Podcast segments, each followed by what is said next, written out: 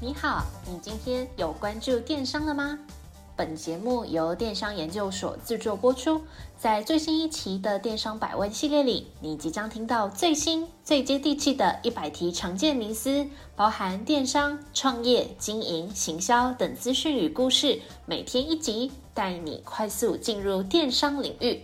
百问百答，百业鼎新，百业兴隆。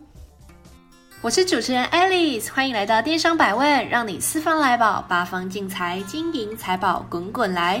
欢迎来到电商百问第十七集，来来来，温故知新一下。前面一集我分享了打造电商赚钱体质的秘诀，只要调好体质，搭配三大经营策略，就可以有一个完美的布局哦。还没收听的朋友，请记得收听；已经收听的朋友，请持续收听。浏览我们的部落格，订阅电子报。这一集我要教你如何把生意的版图扩张到国外去。所以啊，这一集我们即将要来谈的主题呢，是这个跨境电商，把台湾的商品卖给美国人，赚美国人的钱，或者是啊，你要跨境到英国、欧洲、南美洲、日本。任何地方都可以哦。先来谈谈这个跨境电商。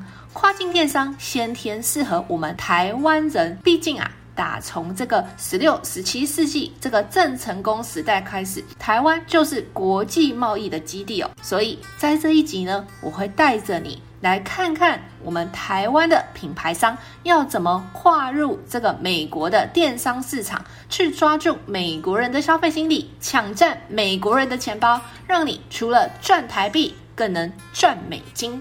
跨境电商就是指透过网络将商品卖向全世界。这是最简单的跨境电商的定义。那我们这边先来讲一个专业一点点的说法。这个跨境电商就是指境外电子商务销售商品、金流、物流的交易形式不限于 B to C、B to B 或者是 C to C 哦。而提供这个跨境交易的平台，我们就会简单称作跨境电子商务平台，简单统称就是跨境电商。那目前呢、啊，常见的跨境电商有 Amazon。eBay、虾皮、Pinkoi，这些都是知名的跨境电商的平台哦。跨境电商到底好在哪里呢？我这边举个例子，你想想看，假设呢，在台北有一间不到五个人的小团队，这是一间小公司，但是啊，如果他有做跨境电商的话，他就有可能可以遥控。操盘，甚至呢可以有月收入二十五万美金以上的营业额，以及数以千计的订单，就可以实现这个所谓的小团队大生意赚美金的梦想哦。这个就是为什么最近这么多人前仆后继的投入跨境电商的原因。那来根据推估，台湾呐、啊、至少有一百个精锐团队透过跨境电商赚钱。如果你不想再进行这个折扣战，也不想要在这个台湾这么小的市场里面杀得你死我活，想要好好的经营自己的品牌，好好的大幅提高自己的利润。请你把你的目标瞄准在美国。为什么是美国啊？美国的消费力非常的强大，消费者很重视品牌以及品质，甚至胜过这个价格。所以啊，当你在美国站稳脚步之后呢，更有可能可以把你的商品迈向全球市场。美国啊，有四大背景，适合身为台湾人的你来做这个跨境生意。背景一就是这个北美市场的规模，它的规模呢是台湾的四十五倍大。听好哦，是四十五倍。所以啊，它的市场潜能比我们台湾真的大太多了。它的市场潜能估计可能高达六兆美元。背景二。这个电商占比的成长率是十八 percent，但是呢，它只有占这个整体零售市场的两成以下，也就是说，这个北美的电商市场具有非常高的成长潜力。背景三，在去年呐、啊，这个美国二零二零年的电商占零售市场的比例大概是十四点五 percent。十四点五 percent 听起来很小，对不对？但是呢，这个十四点五点五 percent，你猜换算成钱的话是多少钱？十四点五 percent 居然是一个已经超过七千一百亿美元的数字哦。背景是，根据推估，到了二零二二年，电商占比将会持续的提升，创造超过将近。八千六百亿美元，比起近年来我们非常流行把商品出货到这个东南亚市场，但是呢，比起东南亚市场，北美市场的基础建设更加的成熟，含金量也更高。请你不要担心哦，做这个跨境电商的生意，你并不需要单打独斗。许多的开店平台也有提供这项服务，例如我们自己 Cyberbiz 旗下呢，就有一个很厉害的 Global 的团队，我们会努力打造台湾老板通往美国电商市场的康庄大道。降低台湾品牌商的进入门槛，放大台湾商品在美国赚钱的几率。在对跨境电商有了基础的认识之后，我要先和你分享跨境电商网站的六大选择重点，请你想清楚以下几个问题。才能够做好这个选择，来进行这个跨境电商的布局哦。首先，问题一：该自驾官网还是采用大型的综合电商平台？许多人呐、啊，在做这个跨境电商的时候，通常会考虑两种通路。第一个就是自驾官网，另外一个呢，就是我们之前常常提到的这些大型的综合式的电商的通路平台。如果你想要在大型的综合式的电商通路平台上架的话，建议你来参考我们部落格的专文，只要搜寻跨境电商，就可以找到关于美国电商的通路平台的详细比较。那像这种综合式跟百货公司一样的通路平台呢，的确啊，是我们台湾人到美国去做生意的时候最常见的选择。它的优点是商家可以快速的展开销售，但是缺点啊，很还蛮多的哦，包含这个抽成高，或者是没有会员资料。它都有可能只会让你做一次生意而已。那另外就是，虽然这个自建官网的确对于跨境电商比较麻烦，但是呢，长期而言可以让你拿到珍贵的会员资料。那你可以瞄准高毛利率的回购订单，进行一些会员再行销的动作。比如说，我们刚才提到我们 Cyberbiz 有 Global 的计划嘛，那电商老板就可以来架自己网站的购物官网，操作非常的简单，也随时都有专人能够咨询，有问题只要问我们就可以喽。第二个问题是，请你去思考。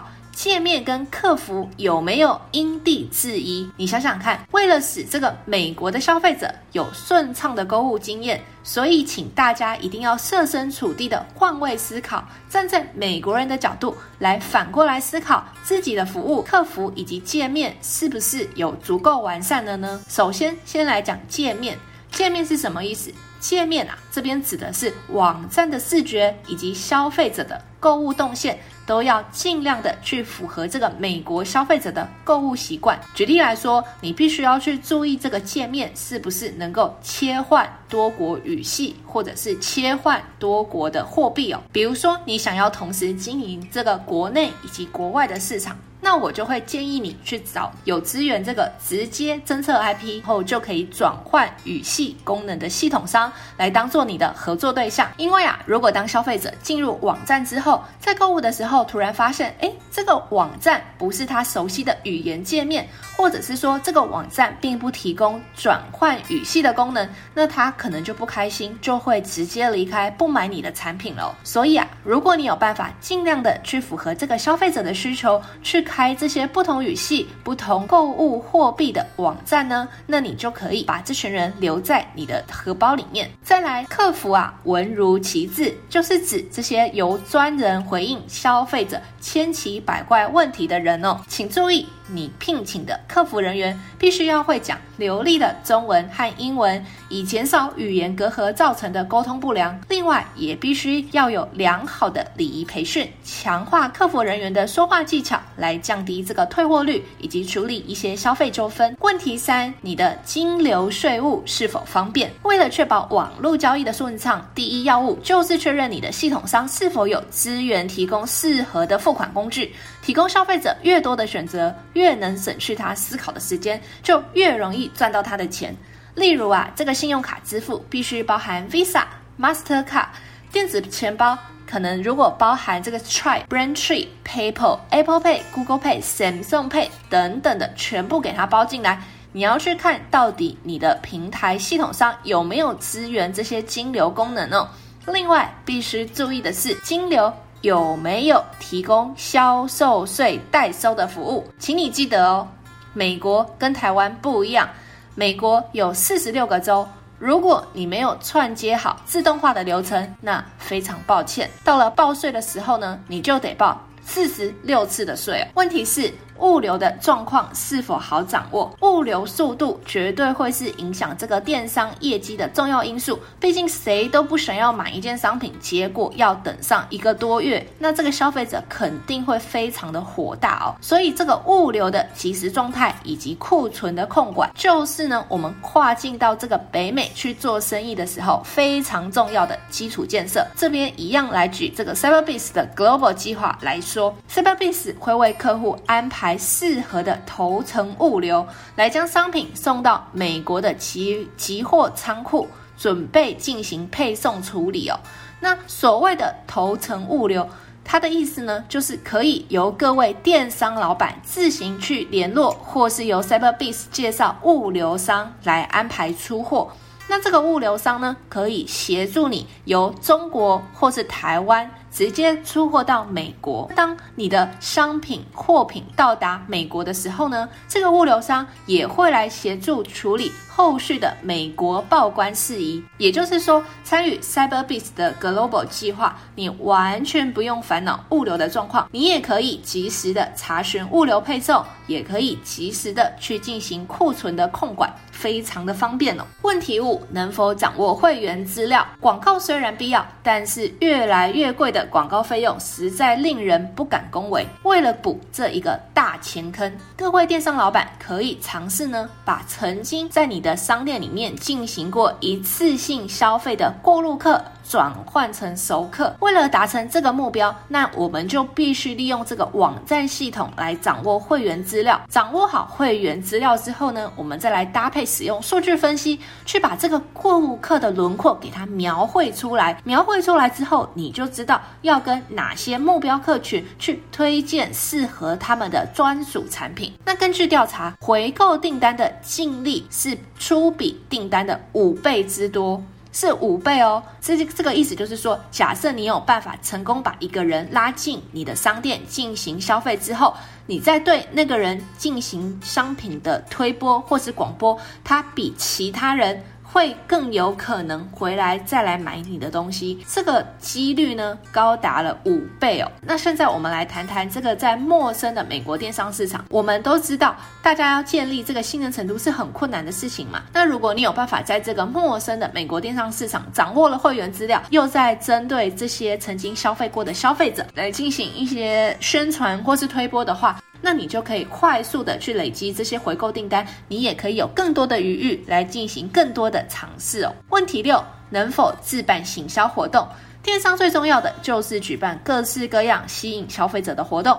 那你使用的系统是不是能够支援你的独家行销活动呢？比如说这个品牌日啊，或是会员回娘家的活动啊，这些活动呢，就是你跟消费者去建立默契的关键哦。这边跟大家分享一个例子：二零二零年虾皮双十一。当天卖出了两亿件的商品，单一品牌在当日最高的营收突破两亿台币，在双北地区最高一小时内有三十万笔的订单涌入。在建设平台的时候，你必须注意系统商是不是有办法去提供很多的折扣组合和行销工具，让你来做一个完整的策略规划。方便后续来做弹性的调整。说完平台来说，广告投放实际会运用到的运用工具，选择适合的行销工具，对于跨境电商的操盘来说非常重要。为什么啊？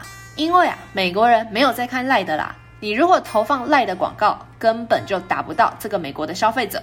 所以啊，为了将商品正确的曝光在美国消费者的面前，投广告的时候，必须要选用美国消费者常看的社群媒体以及网络工具，才能够正确的把你的商品推广给美国的人，使消费者点击广告进行下单。那美国人最主要使用的社群有五大社群，第一个是 Facebook。第二个是 Twitter，第三个是 Google，第四个是 Pinterest，还有 TikTok。那首先先来谈谈 Facebook。在 Facebook 里面呢，包含这个 Facebook、Instagram、WhatsApp，还有 FB 的 Portal TV，都是属于 Facebook 的这个管道。那在这里面，台湾人比较陌生的应该是 WhatsApp，WhatsApp 就有点像是美国版的 Line。那 Facebook 的 Poto TV 是 FB 的电视服务，既有这项服务，你可以把电视直接当做智慧型手机用，也就是说，你可以拨打 Facebook Messenger 的视讯电话。和录制视讯影片，那当然你也可以透过这些档管道来进行广告的投放。总结，要经营北美跨境电商的话，Facebook 的广告投放技能绝对是必学的基本功哦。第二个呢，要来谈谈 Twitter，没错，就是 Twitter。Twitter 就是美国除了 Facebook 之外第二大的社群网站，适合有意义的内容、对话或是包含社会议题的知性内容。Twitter 的网络广告可以指定受众来进行投放。第三个呢，要来谈谈 Google。不止台湾人，美国人啊也离不开 Google。Google 家大业大，现在的产品非常的多元。做电商比较常用到的广告渠道，包含 Google 的广告、Gmail 广告、Google 的关键字多媒体广告以及 YouTube 广告。如果拥有实体门市，渠道呢就会多一个 Google Map。如果是手游 App 的话呢，就会再多一个 Google Play。那以下我们就来逐一的简单说明。首先，先从这个 Gmail 广告讲起哦。顾名思义，就是在 Gmail 里面去显示广告。美国人相较于台湾人更加依赖 email 完成工作，因此啊，他们日常生活跟 Gmail 是密不可分的。如果你直接把广告投放到 Gmail 上，那就可以让这个美国的白领上班族成为你的池中物哦。第二个是这个 Google 的关键字广告，Google 的关键字广告可以让消费者在进行 Google 搜索时找到你。那这个关键字广告是最简单的广告格式，它的组成呢是全部都是文字，不需要图片哦。所以对于这些不会 PS 或是只会使用 Word 打字的，电商经营者来说，你也可以很简单、很轻易的就把这些广告就投放出去了。那在美国，关键字广告相当成熟，冷门的字效果通常也不会太差。所以在经营北美跨境电商的时候，除了 Facebook 广告之外，必须要做的就是这个 Google 的关键字广告。第三，Google 的多媒体广告。Google 的关键字广告主要是处理文字，那 Google 的多媒体广告就是主要处理图片。将你的品牌商品漂亮的业配图片，使用这个 Google 的多媒体广告打出去，就可以接触到海量的美国人哦。这个 Google 的多媒体广告可以使很多不知道你的人群接受到你的讯息哦。举例来说，比如说这个 Google 的关键字呢，它是需要消费者自行去进行搜寻这个动作，你的广告才会显示在消费者的搜寻页面。但是呢，这个 Google 的多媒体广告可以把你的图片推送给正在浏览新闻网站的美国消费者，或是正在爬论坛找游戏攻略的美国消费者，它就会这样随便的推出去。那这个 Google 的多媒体广告，简单来说就是无处不在。第四，YouTube。YouTube 呢，可以说是地表上最大的线上影音平台，也是全球第二大的搜寻引擎。有太多人在 YouTube 找各种奇怪的关键字来看这个影片哦。所以啊，在 YouTube 上的布局，建议你可以采取两种方式。第一种呢，叫做主动投放模式；第二种呢，叫做被动投放模式。主动投放模式的话呢，就是你要先做好一支好看的商品介绍影片。那使用这个 Google 的广告投放到 YouTube 上面，那你的广告就会在消费者看影片的时候拼命的跳出来。是的，这种模式投放的就是你自己在看 YouTube 的时候，常常会有一些预览的广告，那可能播个五秒之后，你就可以略过它。那如果是被动式投放的话呢，那你就必须制作这些商品相关的关键字影片，把它布局在 YouTube 内的查询的人流哦。假设你卖的是保健食品，里面含有姜黄成分的保健食品。那你就做一支姜黄功效的影片，自己夜配自己。等消费者查询姜黄空格功效或是姜黄空格保健品的时候，YouTube 呢就会自动把你的影片投放给查询的人。第四个社群媒体叫做 Pinterest。你是不是从来没有听过 Pinterest？在台湾呢、使用这个网站的大部分都是设计师。在这个社群媒体上面呢，充满了各种的图片。它最大的特色就叫做美图瀑布墙。你只要去这个社群网网站上，你就会看到非常多华丽的美图以及照片。那图中有可能你滑一滑就会看到一些商品的图片。那这个 Pinterest 呢，是美国电商播出广告预算的重要战地之一，它的投资报酬率有时候甚至会比 Facebook 来得更好。第五种广告可以投放的社群的通道呢，在中国叫做抖音。中国以外的地方就叫做 TikTok，这个短影片呐、是非常令人着迷的时间杀手。在美国，几乎十四岁以下的青少年都会使用这个 TikTok，所以如果你的产品的目标客群很年轻，那你绝对不可以放过 TikTok 这个频道。以上跟你分享的就是在北美的线上主要的广告渠道。那人在台湾，你可以透过这个 Facebook 来投广告，那也可以轻松的来帮你赚美金哦。最后来个小结。来跟大家说说如何来挑选这个跨境电商的服务。这边呢、啊，先用一句俗语开场。不想当将军的士兵不是一个好士兵。你应该要为了做大，预留提升的空间。你选择的系统商如果能提供越多的服务，未来你就可以省去越多的时间。所以啊，虽然我们很想要跟你分享这个实用的跨境电商比较需求，但是用说的就只是在为难你跟为难我。所以呢，建议你直接在 Google 搜寻“电商百问时期”，就可以看到一个精彩的表格。在这张表格里面，会帮你去比对这个大型的综合的电商通路平台，以及自驾平台，甚至是网络开店平台的各项优缺点。当然，这边是 for 跨境电商，所以啊，让我们帮助你来找到最适合你的跨境电商。让我们一起把台湾的好商品迈向全世界。谢谢您的收听，我们下次再会。若您有任何问题或有任何想法，欢迎透过描述框的电邮与我们进行联系。若想阅读最新最多的文章，请到我们的部落格。那如果你想联系我们的开店顾问，也请一键来点击联系。那我们下次再见。